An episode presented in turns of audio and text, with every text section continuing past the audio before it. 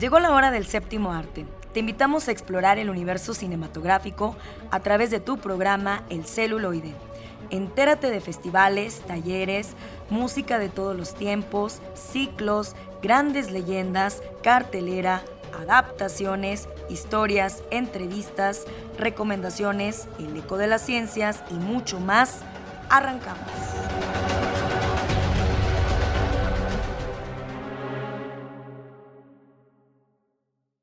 Bienvenidos a su programa El Celuloide. Gracias que nos siguen a través del 1190 de AM por la cultura y por el arte, Radio Universidad. Por favor, quédense con nosotros.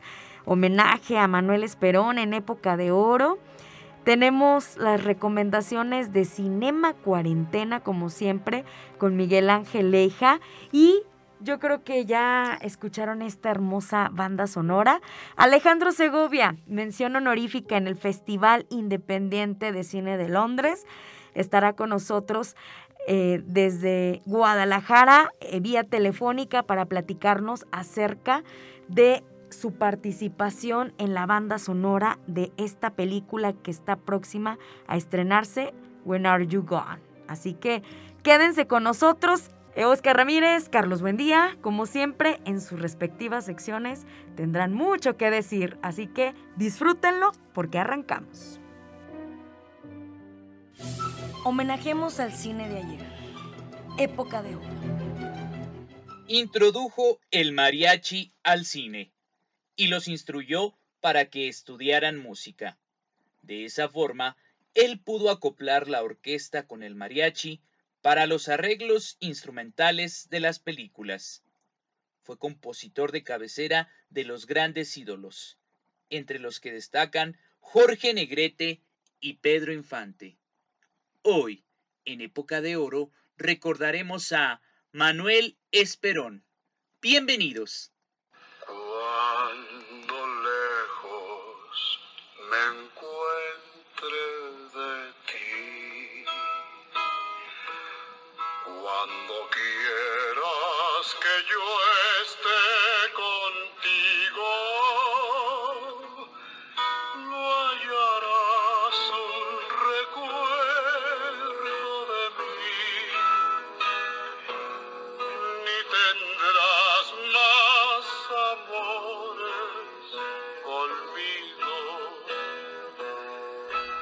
El domingo 13 de febrero de 2011, a las 12.10 horas, falleció de un paro respiratorio a los 99 años en su casa de Cuernavaca, Morelos, el maestro Manuel Esperón.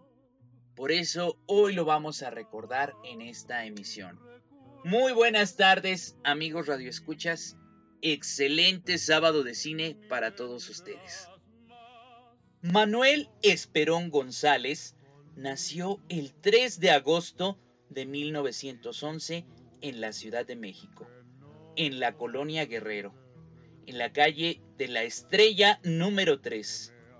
Su padre, don Manuel Esperón Alcalá, originario de Oaxaca, fue ingeniero civil especializado en minas y nieto del reconocido compositor oaxaqueño Macedonio Alcalá.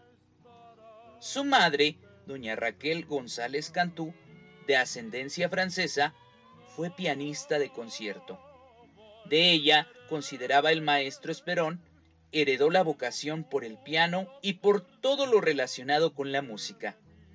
Algo que le llamaba mucho la atención cuando era niño era ver a su padre cantando, acompañado por su madre al piano. También era primo hermano del maestro Ignacio Fernández Esperón, Tatanacho. Ese entorno familiar que vivió desde su niñez lo llevó a tomar la carrera de músico y compositor. Comenzó a estudiar música a muy temprana edad, guiado por su madre, y a los 14 años inició de manera formal sus estudios de piano y música. El piano lo aprendió con un maestro que fue muy querido para él, Alfredo Carrasco, quien fue el autor de la famosa canción Adiós. Profesionalmente empezó a componer en 1933 para la película La Mujer del Puerto. Compuso la canción tema con letra de El Bate Ricardo López Méndez. También compuso algunas partes de la música de fondo. A partir de esa película, desarrolló su carrera como compositor en la cinematografía. Creó la música de fondo de más de 500 cintas y alrededor de 947 canciones. La última película que musicalizó el maestro Esperón fue con Vicente Fernández. Al maestro Manuel Esperón le tocó descubrir en Pedro Infante su gran valor de interpretación para la canción popular. Y aunque Pedro quería cantar a la manera de Jorge Negrete, logró convencerlo de tomar el estilo que lo hizo triunfar. Con él llegaron a la fama muchas canciones, en especial Amorcito Corazón, Mi Cariñito y A la Orilla del Mar. Todas requerían de mucha expresión, sentimiento y profesionalismo que Pedro supo expresar. Contaba el maestro, Pedro quería cantar como Jorge y lo convencí para que modulara y aprovechara esa media voz. Y le puse de ejemplo que Jorge podía llevarle serenata a una muchacha que viviera en el octavo piso, y ella lo podía escuchar perfectamente, pero que si él le llevaba serenata a una muchacha que viviera en la planta baja, le iba a ir mejor, ya que le cantaría al oído y hasta besitos sacaría. Entraba al estudio y sacaba adelante lo que se proponía. Además, era fácil trabajar con él. El maestro Esperón contribuyó también en la industria fílmica de Hollywood. Trabajó para la Metro Goldwyn Mayer, la Paramount y Disney. En esta última colaboró con el propio Walt Disney en la película Los Tres Caballeros, para la cual realizó toda la parte mexicana. Antes de incursionar en el cine, perteneció a la caravana artística de los hermanos Soler. Con ellos recorrió parte del sureste de México y de Centro y Sudamérica.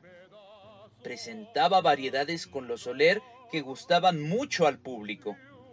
En una de esas actuaciones, en el Teatro Raventos de San José de Costa Rica, le tocó ver la primera película sonora. Era el cantante de jazz, con Al Johnson. Entonces pensó, tengo que entrar a esta industria, tengo que dedicarme al cine a como dé lugar. Era 1929 y en 1933 se cumpliría su sueño. Las películas más importantes para las que el maestro Esperón escribió las bandas sonoras y los temas principales son Nosotros los pobres, Ustedes los ricos, Los Tres García, Las Abandonadas, Una Carta de Amor, Me he de comer esa tuna, Ojos de Juventud, Yo bailé con Don Porfirio, La Muerte Enamorada, Gran Casino, Por tu maldito amor y Mi querido viejo. Trabajó con todos los directores de cine y realizó la música de las películas en todas las salas de grabación de los estudios cinematográficos. También creó arreglos sinfónicos de la música popular mexicana, así como de canciones de otros importantes compositores mexicanos, como Guti Cárdenas, Ricardo Palmerín, Pepe Guizar, José Alfredo Jiménez, Alfredo Carrasco, Agustín Lara, entre otros.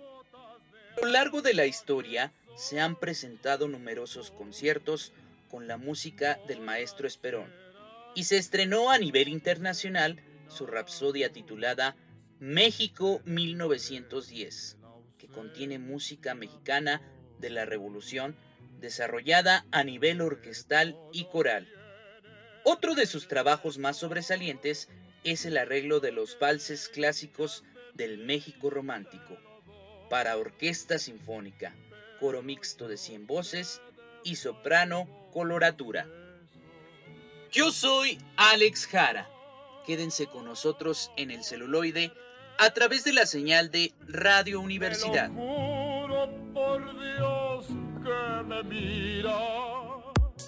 Llegó el momento de recibir a nuestros invitados. Escucha la entrevista.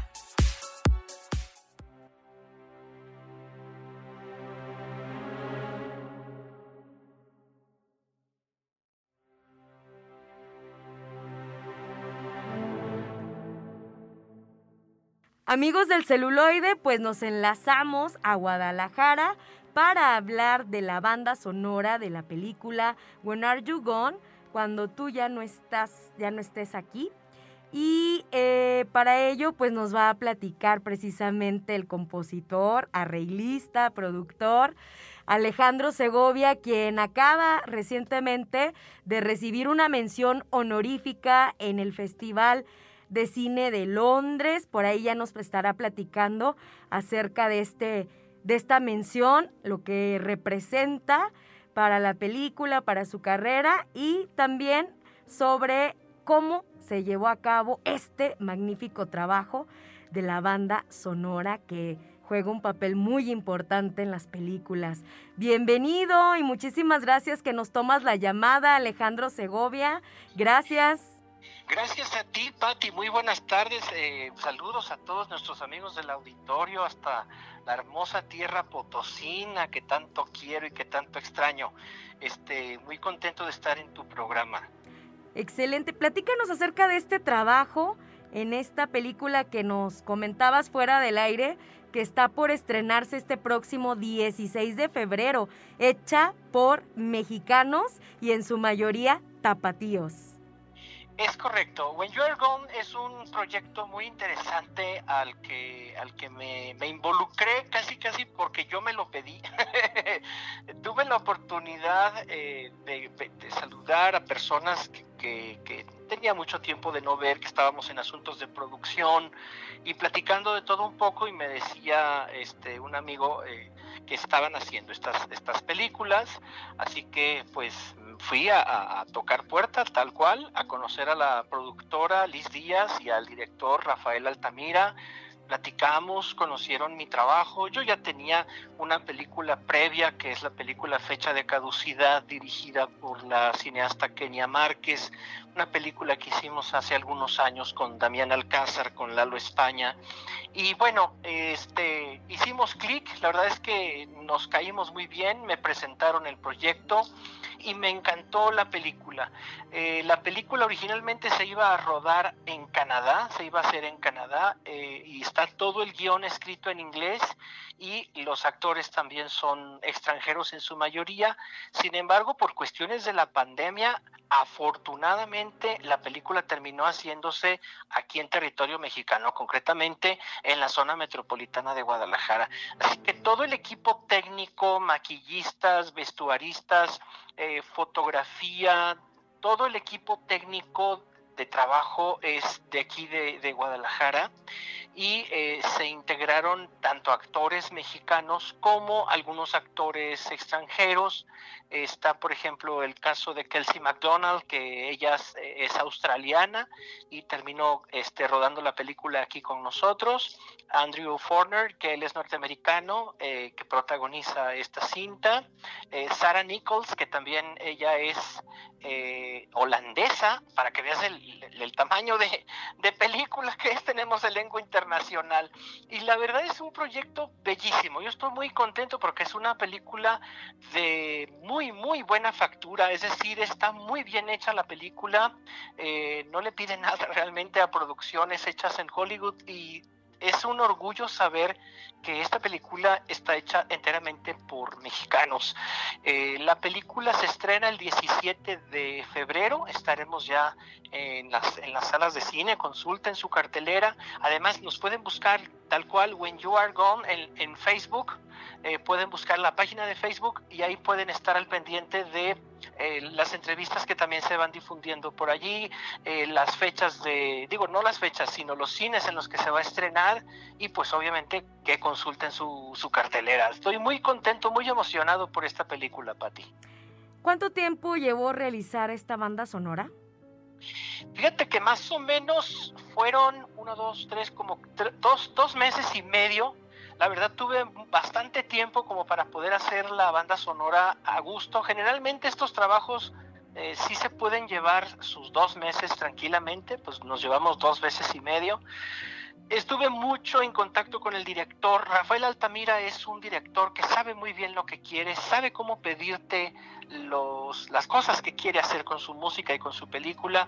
Y como la música es un personaje más dentro de la historia, tiene su propio peso, tiene eh, características que hacen que te lleves el hilo conductor de la película mucho más fácilmente y fue lo que nos, nos llevó nos, más o menos como unos dos meses y medio para terminar la, la producción. Ay, pues felicidades por la mención honorífica. ¿Puedes hablarnos al respecto? Fíjate que fue una sorpresa que me llevé en el Festival Internacional de Cine de, Londres. Se llevó premio a Mejor Película con mención honorífica. Esto es algo muy lindo porque este, no solamente están premiando la película en sí en su conjunto, sino al mencionarla también, eh, al hacerlo como mención honorífica, le dan un lugar al compositor muy importante y la verdad me siento muy satisfecho. Es el primer premio que esta película me da, que espero que sigan habiendo más premios. En general la película ha recibido premios de diferente índole, premios a mejor película. De hecho, el mismo día que llegó este premio de Londres, llegó otro premio de Turquía a mejor película en otro festival.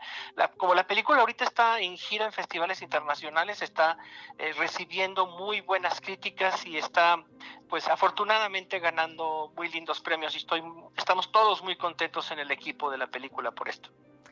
Pues muchísimas felicidades. Yo te agradezco que hayas tomado la llamada. Estaremos muy al pendiente este próximo 17 de febrero, When Are You Gone? Y eh, analizaremos la banda sonora, que ya veremos a lo mejor a qué películas nos, nos remite, a lo mejor em, a qué nos recuerda, ¿no? Porque pues tenemos muchos referentes e influencias que, que dejan huella, ¿no? Yo te agradezco mucho eh, y pues bueno, Vamos a, continuar hablando de esta película. Esperamos que nos concedas posteriormente otra entrevista para hablar precisamente de tu trayectoria en el mundo de la música. Muchísimas gracias, claro que sí. Ya saben que aquí estoy a la orden. Abrazos para todos. Continuamos.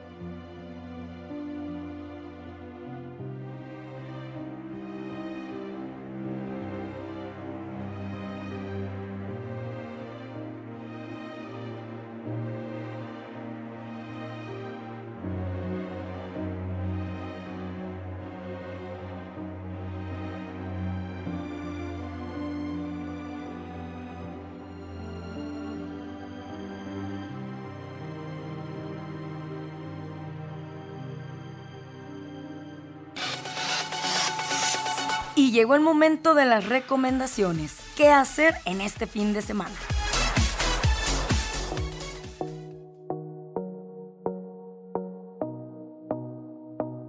Muy buenas tardes a todos y todas. Este es Miguel Ángel Eja de Cinema Cuarentena y aquí les traemos la recomendación de la semana. Como estamos acostumbrados a hacerlo durante cada semana, eh, les recordamos que nos encontramos participando dentro del reto Cinema Cuarentena, el cual consta de una lista de 52 categorías, una para cada semana del año, y así iremos recomendando eh, películas sobre diferentes directores, años en específico, países, movimientos fílmicos, etc. No solo para que las recomendaciones nunca se terminen, sino también para aprender de diferentes categorías eh, de cine. Pues muy bien, eh, dicho esto, la categoría que toca en esta semana tiene que ver con películas mexicanas contemporáneas. Y como es así, pasaremos a platicar sobre una muy, muy, muy interesante que precisamente es una ópera prima. Eh, salió hace poquito, salió en 2019 y estamos hablando de la película Mano de Obra. Como ya dijimos, estrenada en 2019, producida aquí en México y dirigida por, eh, por el, debutante David Sonana, una persona de Ciudad de México que está haciendo las cosas bastante, bastante, bastante bien. Eh, que por cierto, antes de comenzar a hablar de la película, este señor tiene tres, tres cortometrajes perdón, que están disponibles gratuitamente en YouTube. Sangre Alba, Princesa y Hermanos. Princesa la verdad a mí no me gustó, pero los otros dos, Sangre Alba y Hermanos, son una joya, son excelentes, entonces se los recomiendo mucho ver en YouTube. Eh, continuamos. Pasaremos a platicar primero, como estamos acostumbrados, sobre de qué trata la película, según el argumento en Google, y después platicar sobre por qué vale la pena verla. Francisco y un grupo de albañiles buscan justicia tras la muerte de un compañero de trabajo. No solo exigen una indemnización justa, sino que además reclaman una vida con menos carencias y opresión.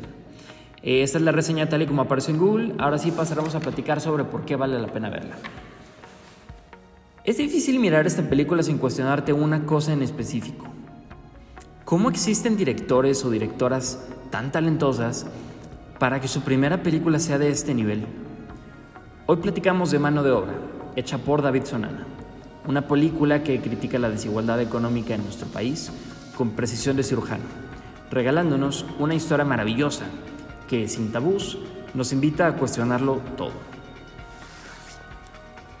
Nos encontramos con Francisco, magníficamente interpretado por Luis Alberti, uno de los actores mexicanos más interesantes en la actualidad. Un albañil que se encuentra construyendo una casa muy lujosa en la Ciudad de México. Al inicio de la película ocurre un accidente que termina con la muerte del hermano de Luis, eh, debido a que los trabajadores no contaban con el equipo de seguridad necesario. Una disculpa, dije el hermano de Luis, era el, eh, Luis, el hermano de Francisco. Ah, perdón, no contaban con el equipo de seguridad necesario, por lo que nuestro protagonista, enojado porque la vida de su hermano se encontraba en muchas dificultades, intenta conseguir una compensación que nunca llega, sumado esto al trato inhumano de los responsables. Así, sin entrar en mucho detalle para no arruinar una historia de este calibre, Francisco se entera de la muerte del dueño de la casa y al no haber testamento, esta se queda vacía, por lo que decide evitarla y posteriormente buscará argumentos legales para quedársela y así poder vengar a su hermano. Si bien películas que critiquen la desigualdad económica en nuestro país hay hasta para regalar, pocas lo logran de una manera tan sutil e inteligente como esta.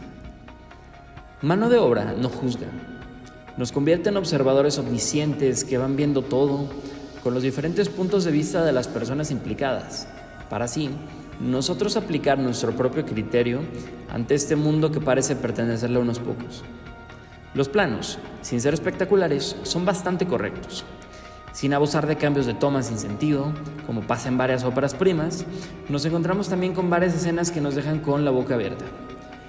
En parte, también se debe a las buenas interpretaciones, no solo de Alberti, sino también de los personajes secundarios que, dicho sea de paso, no son actores profesionales. Sin duda, una película que reafirma el buen momento por el que pasa el cine de autor mexicano en estos últimos años. Habrá que seguirle la pista muy de cerca a David Sonana, que ya se encuentra realizando su nueva película. Y pues muy bien, esta fue la recomendación de la semana. Algunas otras películas de la misma temática que, que nos gustaría recomendar, es decir, películas mexicanas contemporáneas, son pues nuestro director mexicano favorito aquí en, este espacio del programa, que es de Alonso Ruiz Palacios. Nos encontramos con Güeros, su mejor película. Y también podemos recomendar eh, otras dos que él, ha, que ha sacado, que son Museo y eh, la, que acaba de salir hace poco en Netflix, que es Historia de un policía. Perdón, Historia de policías. Historia de un policía es, es una película francesa. Eh, también nos encontramos, por ejemplo, con Los insólitos peces gato, Sueño en otro idioma, una película muy, muy, muy, muy interesante. Eh, también La jaula de oro, esta es buenísima, pero súper, súper, súper cruda. Pudimos verla en la Cineteca Alameda hace, hace unos meses y, de verdad es que es un trabajo increíble, pero híjoles, es, es, para pocos. Necesitas tener buen estómago para aguantar una película con una temática tan fuerte como es este, la migración de niños desde, eh, desde Centroamérica hasta Estados Unidos. Ah, pero es buenísima. También nos encontramos con Ellie de Matt Escalante, una película multipremiada a nivel internacional, pero también muy dura y difícil de ver debido a los temas de narcotráfico que toca.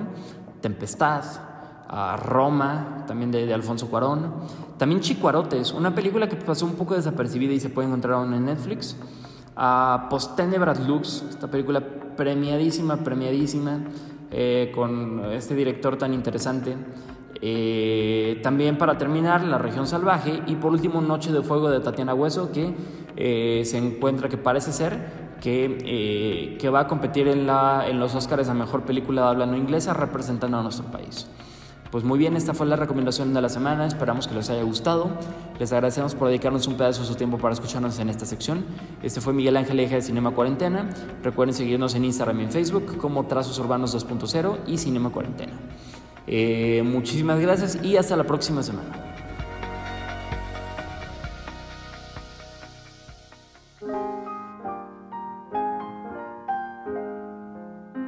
Bienvenidos a la sección de ficción, cómics y otras rolas, donde ahondaremos en elementos de la cultura nerd. Adelante con esta sección.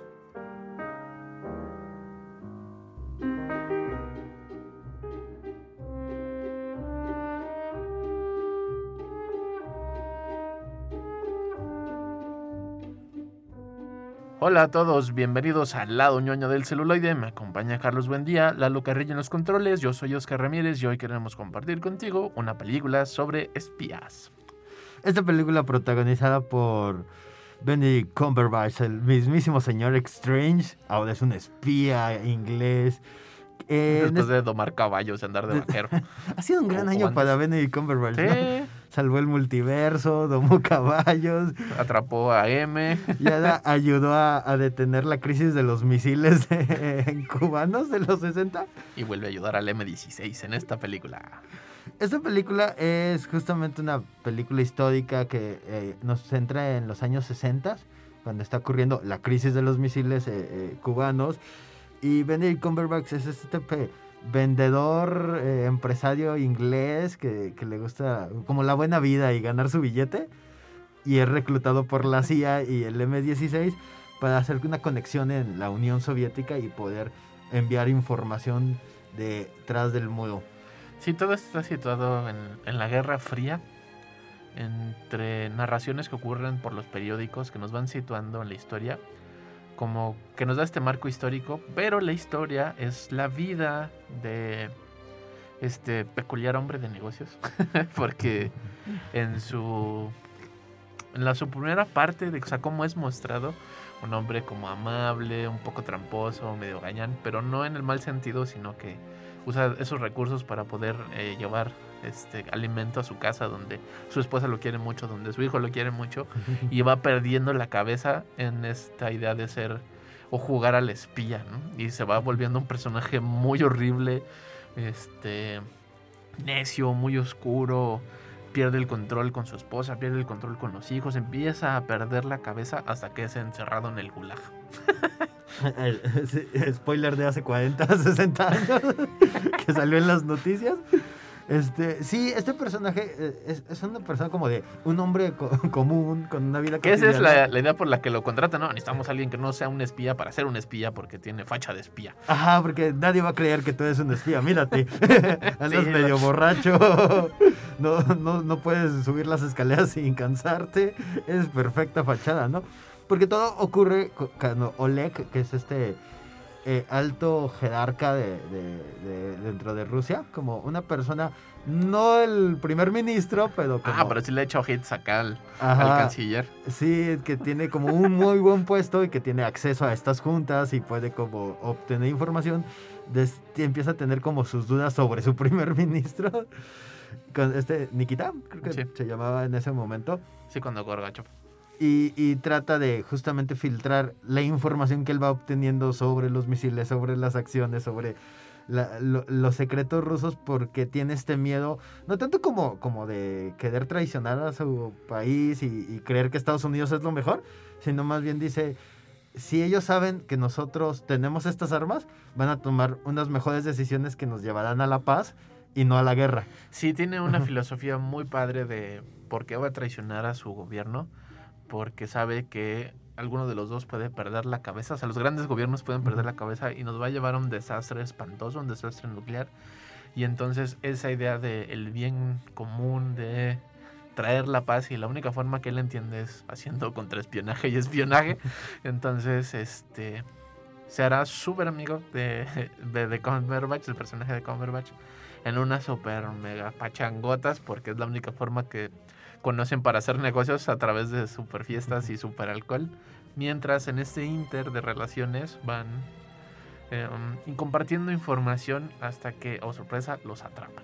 Sí, esta película se centra un, un, un, un montón, no tanto como, como en, en, oh, cómo van a sacar la información, o este como thriller tal vez que uno pensaría de una película Que yo de pensé. espías.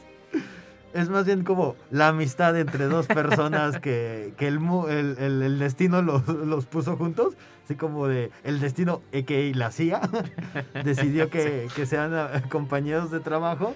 Y empiezan a formar estos lazos y, y justamente como a tener una relación muy profunda fuera de la politiquería, fuera de como esta guerra ideológica, sino como de ni tú ni yo creemos en nuestros políticos, Sí, creemos en esta relación, ¿no? En esta eh, camaradería, cordialidad que tenemos y, y tenemos como vagamente el mismo objetivo que es que no nos maten. que no explote la bomba nuclear.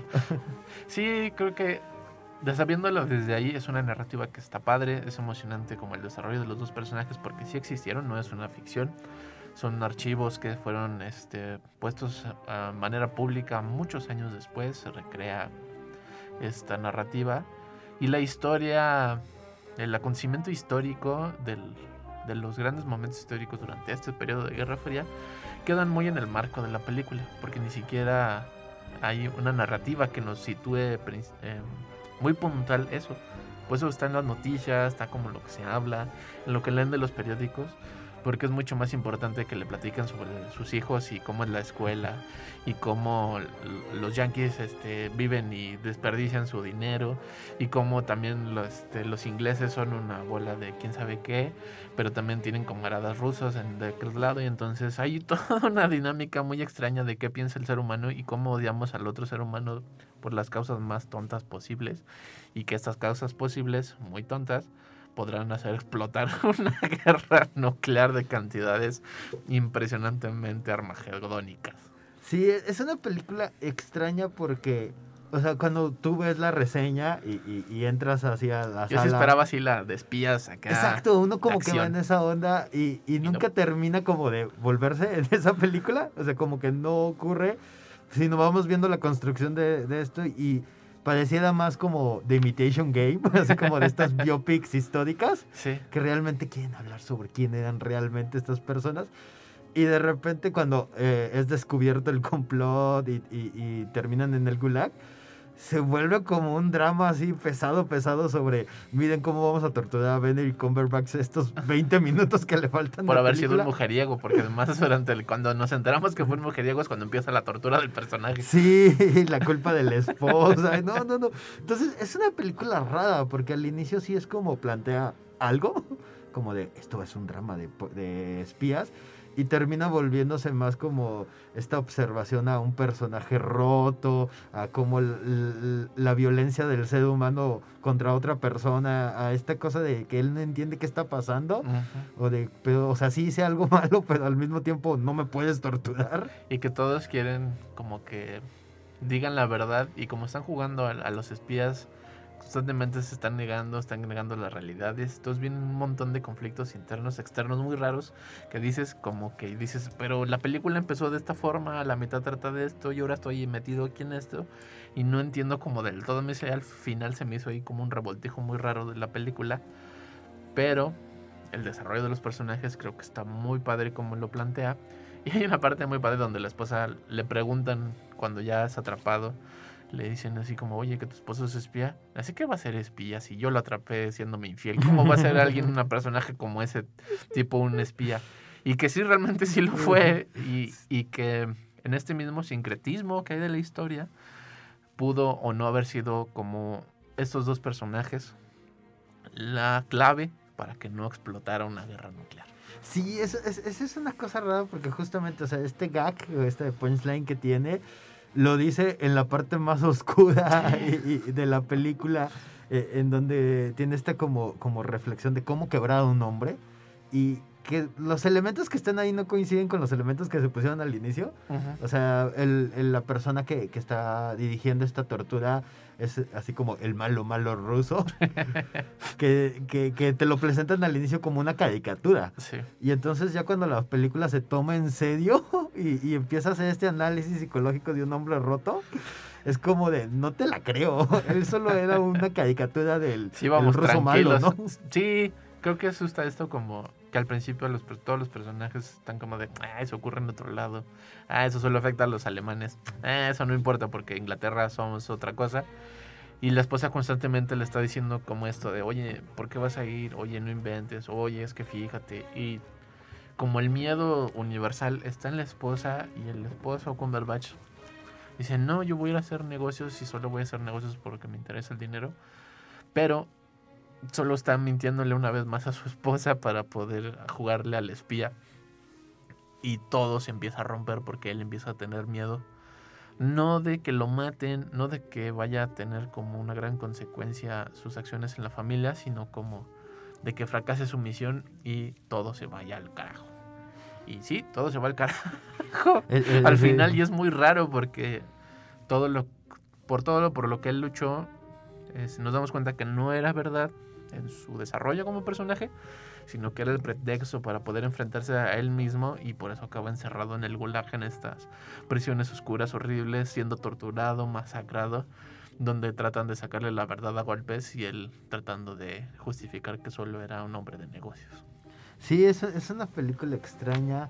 Creo que si, si vas con la idea de, ok, en algún punto la misma película se va a traicionar, te la puedes pasar bien. Si, Sí. si realmente esperas otra cosa, que por ejemplo sea como la teoría del todo o de Imitation Game, que son como más amables con la audiencia. Sí, porque claro, sa- sabes que algo está ocurriendo en el momento histórico que hace mover a tus personajes y, la vida de los personajes en el inter, en los descansos, como esta ficción de la biopic, pero aquí no, o sea, no es como...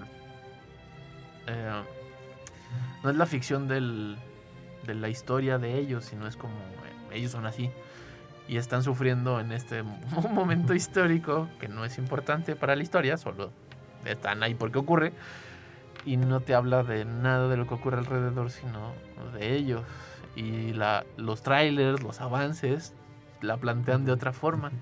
Creo que ahí es como, como donde uno termina con este como sabor extraño de, de boca. Porque sí, no es una biopic como para ver qué pasó, la historia verdadera de, de Sí, la crisis. No, Pero tampoco es una película sobre dos hombres que, que, que tienen esta relación fraternal. O sea, porque tampoco, o sea, sí, sí, sí se entra mucho la película ahí, pero no lo suficiente. No pasa como al siguiente nivel de decir, esta película se trata de dos personajes que se conocen y, y- y- y, entablan una relación en una crisis, ¿no? O en un Sí. momento histórico. Tampoco es esa película, entonces queda ahí como en medio de no sabe de qué se trata ella misma. sí, como que va tasajeando de una cosa a la otra, va brincando de una cosa a la otra. Que yo quiero decir, o pensar que es como por esto mismo del sincretismo del, del M16 y la CIA, que no soltaron todos los archivos y se inventaron la película. Pero sí es fundamental y importante saber sobre estos personajes si eres un apasionado de la historia. Te recomendamos mucho ver The Courier, Arion Bank, el espía inglés, o como le pusieron en Latinoamérica. Escríbanos a nuestra página de Facebook, estamos como el celuloide y ahorita continuamos con más recomendaciones aquí en el celuloide a través del 1190 del AM.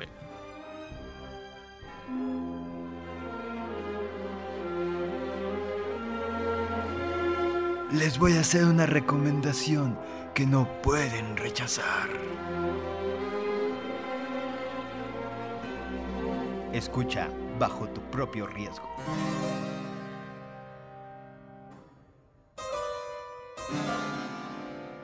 Hola amigos y amigas del celuloide, yo soy Carlos, buen día. Se encuentra conmigo Oscar Ramírez. ¿Qué onda? Y el día de hoy vamos a platicarles de una casa muy particular. La casa que ya construyó esta película de 2018 de Lars von Trier, protagonizada por Matt Dillon. Papelón. Sí, Matt Dillon es, es un gran actor porque lo puedes encontrar en estas películas como eh, que se catalogan en de arte o en comedias románticas como Mi novia Polly. Palomeras, sí. Lo tiene todo, Matt Dillon. Que creo esta película de llamarse el- la casa que ya construyó con muchos cuerpos destazados, desmembrados, en una casa de cuerpos y pieles humanas o algo así. Esta, esta película nos cuenta la historia del asesino serial Jack, eh, que es Matt Dillon, eh, a través de una narración que él está teniendo co- con, un señor. Virgil. Con, con- con el viejito de alas de deseo. Nosotros lo, lo, lo queremos así. lo- con mucho cariño le decimos así. Que Jack le está contando sus aventuras eh, en, en esta profesión de, de ser asesino serial y también sus aventuras siendo un arquitecto frustrado, principalmente. principalmente.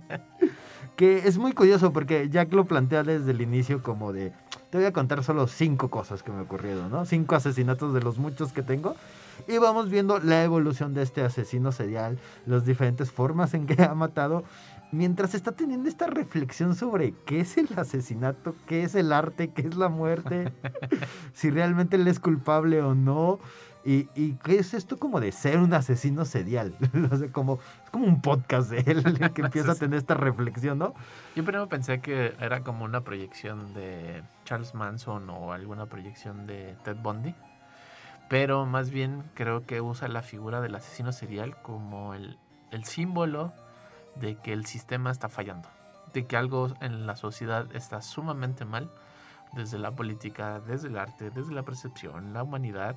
Y impone, el único que se atreve a poner en juicio de, en tela de juicio es el asesino serial, ¿no? El único que va a poder tener esta otra visión y podrá poner las grandes preguntas sobre la mesa o sobre múltiples asesinatos que van ocurriendo durante la película y va reflexionando sobre todo de qué es ser malo y qué es ser bueno. ¿no? Hay un- una parte creo que bastante contundente y fuerte cuando Hitler no era tan malo.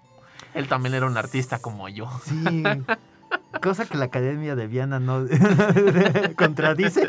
Sí, de hecho no. Pero sí, justamente eh, siendo Bontrier, Bontrier lleva esa idea de, de vamos a, a- a sentarnos con un asesino a dialogar, ¿no? A, a darle, el- abrirle el micrófono y ver qué nos puede contar.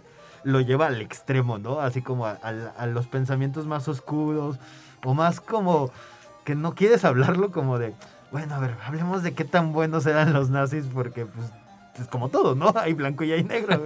En algún punto latinaron a algo, ¿no? Y que tampoco es el tema, ¿no? O sea, los nazis no es el tema. Es, es solo un ejemplo, ¿no? y que va teniendo un montón durante toda la película porque critica la religión, critica este el pensamiento moderno, lo clásico, mientras este tiene esta narrativa al mero estilo de Dante, o sea, porque es una como proyección de los círculos del infierno y cada que va cayendo un nuevo círculo da como una explicación de por qué es así el círculo, ¿no? Le hace. Bueno, estamos en este círculo porque esto u otra otra cosa, ¿no? Y este viejito que lo va acompañando, que es Virgil, al final se convierte en el marcasero, el caronte que lo va guiando hacia el, el inframundo. Y el cierre de la película es una cosa muy, muy bonita porque se enfrenta al averno, ¿no? Al abismo del, del infierno. Sí, ese, ese- es como un gran road trip hacia el infierno. Sí, Y, y como Matt Dillon, eh, el personaje de Jack, va descendiendo a, a- a lo que va a ser su castigo. Y cómo él mismo va como aceptando la culpa, aceptando como las cosas horribles que hizo al principio. es como, no, yo no maté, o bueno, maté poquito. Y al final es como, realmente sí disfruté todo eso y, y- y sí estoy dispuesto a pagar por esto porque estuvo padre, ¿no? y pero aún así me quiero salvar porque Ajá. quiero seguir haciéndolo, ¿no? Porque lo mío es ser malvado, una Y- cosa así. Y creo que la película aquí es donde lo que más me gusta de esta película es justamente cómo plantea la cabeza del asesino o la- eh, nos adentra a esta mente que desde su perspectiva es narcisista, es ególatra, todos son unos idiotas. La misma película en algún punto Virgilio le dice como de ¿No te has fijado que matas a gente tonta? O por cómo me estás contando, la gente es tonta. Y entonces te- ahí te caes en cuenta de, claro, esto es una caricaturización porque toda esta película son, lo estamos viendo a través de los ojos de Jack, ¿no? Y Jack, siendo quien es, es así. y ve a la gente, a las mujeres como personas este, torpes, desechables. Ve a la policía como las personas más estúpidas del mundo, ¿no? Ve como, como que tiene esa como aberración a la gente, ¿no? A los niños, a de, ah, el, fastidio, ¿no? Y son como caricaturizaciones de, del entorno, ¿no? Y justamente ahí es donde cae esta crítica, ¿no? De, del sistema, de cómo la, la sociedad se vuelve como tan banal, Sí. tan, tan desechable para un asesino. No, y y lo peor es. Es que más como el tema del asesino es como voy a usar el recurso del asesino para contarte todo esto. Y al final pues te encariñas de Dylan porque dices, no, como que se va a morir así de horrible. Él debe salir victorioso tras toda esta situación porque él tiene la verdad y es el único que va a sobrellevarnos a, a un lugar mejor. Y pues no, realmente no va por ahí la dinámica. No es que... No es esta misma relación que algunas veces se vemos proyectada en la gente que se enamora de los asesinos seriales en la vida real, sino más bien es como eh, te encariñas como en la forma de pensar, en cómo ponen en tela de juicio el, día a día y lo que presuponíamos que estaba correcto, él lo ponen en juicio y, y en algunas aseveraciones estamos de acuerdo con él y en otras es como de, ah, espérate, tal vez tengas razón. o si tienes razón y es como un golpe que sacude.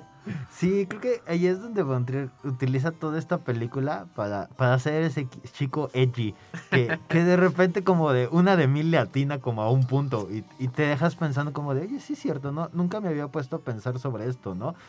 Porque pues toda la película va como tocando estos temas a través de estas cosas que le gusta mucho a Von Trier de hacer como montajitos de imágenes de stock.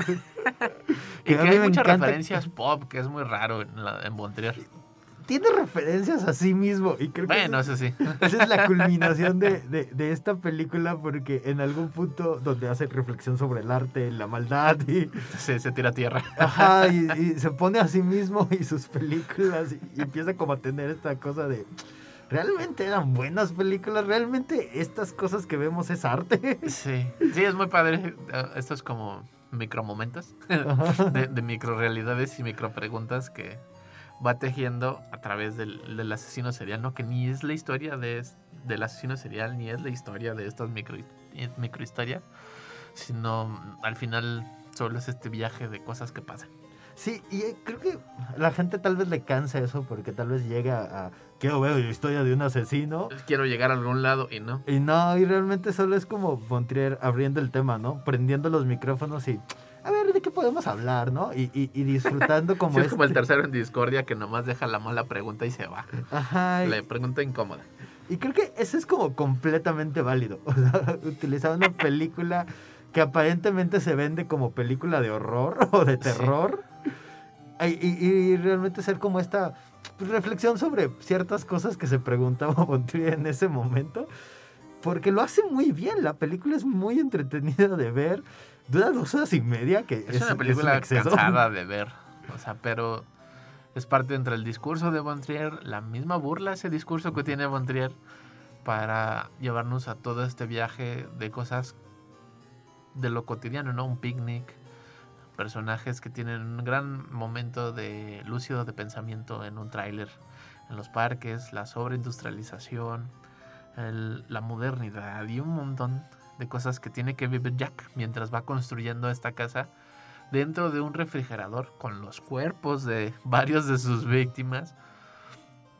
Mientras él trata como de aislarse y en, tener un lugar cálido don- donde poder estar y solo es en este en esta casa de cuerpos mutilados, cercenados y cocidos en esta casa, porque sí construye una casa, no, no es una no- no, es solo una metáfora. Te van planteando al inicio, pero sí termina siendo una casa. y todo a través de estas como viñetas que tiene de, él le llama lo- los incidentes. Los o sea, incidentes, sí. Una forma muy peculiar de marcar. Eh, que se upsi. vuelven como pequeñas historias de terror dentro Ups, de la maté. Porque es como de, ah, chico conoce a chica en la mitad de la carretera y cómo eso va a terminar en un asesinato. Mujer sale a un picnic con su familia y cómo eso va a terminar en un asesinato. Entonces, es justamente una película muy peculiar que en eso que, tiene historias dentro de sus propias historias Pero principal. son crudas todas Y son muy crudas y, y son esta visión muy de historia de asesinos, ¿no? O sea, Sí. como, como una especie de galería de diferentes formas de matar. Sí, o sea, sí es esta galería, pero más bien como de por qué mataron así. O sea, hay una justificación, creo yo, en la narrativa de este asesinato es así, por esto y por esto que va a explicar a continuación, lo cual es peculiar, porque es- suele venir la explicación primero y luego el ejemplo, pero aquí, es, aquí está el ejemplo y luego lo que está criticando y entonces te va empujando hacia adelante, hacia adelante, hasta que el único lugar seguro es esta casa de cuerpos, donde la policía es muy tonta, donde todos los que están alrededor de él son muy tontos y está cansado de que todos sean tontos menos él. Y el único lugar donde puede callar las voces y la única que no puede callar es la de Virgil, que es como parte de su conciencia que somos nosotros.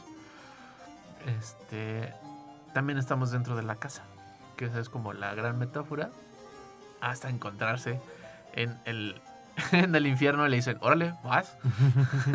Es tu momento de es, brillar, es tu Jack. momento de brillar, Jack, y pues no lo logra. Spoiler. Bueno, creo que a este punto ya como de... eh, no- no- Sí, no- pero él tenía que como consagrarse, la idea de como enaltecer al asesino serial como la, la gran mente, el gran crítico de la sociedad, y al final no lo logra porque, pues, ¿cómo íbamos a poner a un asesino en un pedestal? Sí, literalmente el personaje tiene una caída metafórica y literal y visual. y visual, que es la forma en que lo plantea es muy padre. El infierno de Bontrier es muy, muy interesante. Entonces, esta película actualmente se encuentra en la plataforma de Movie, si ustedes desean verla. Vale completamente la pena, creo que es Bontrier haciendo una cosa que tal vez en su momento no fue tan polémica como lo suele hacer, pero que es muy padre de ver, es muy entretenido, es, te deja como justamente con este sabor de, órale, no me había puesto a pensar sobre estas cosas. Así ¿no? como la posibilidad de verlo desde otro lado. Así que véanla si les gustó, no les gustó, la odiaron, la amaron. No entendieron qué estaba no entendieron pasando. qué pasaban. Escríbanos, estamos en Facebook como El Celuloide, vamos a leer todos sus comentarios, sugerencias de películas que quieran que reseñemos. Y puedes escuchar este y otros episodios en Spotify, estamos como El Celuloide Radio Universidad. A través del 1190 del AM. Chao. Bye.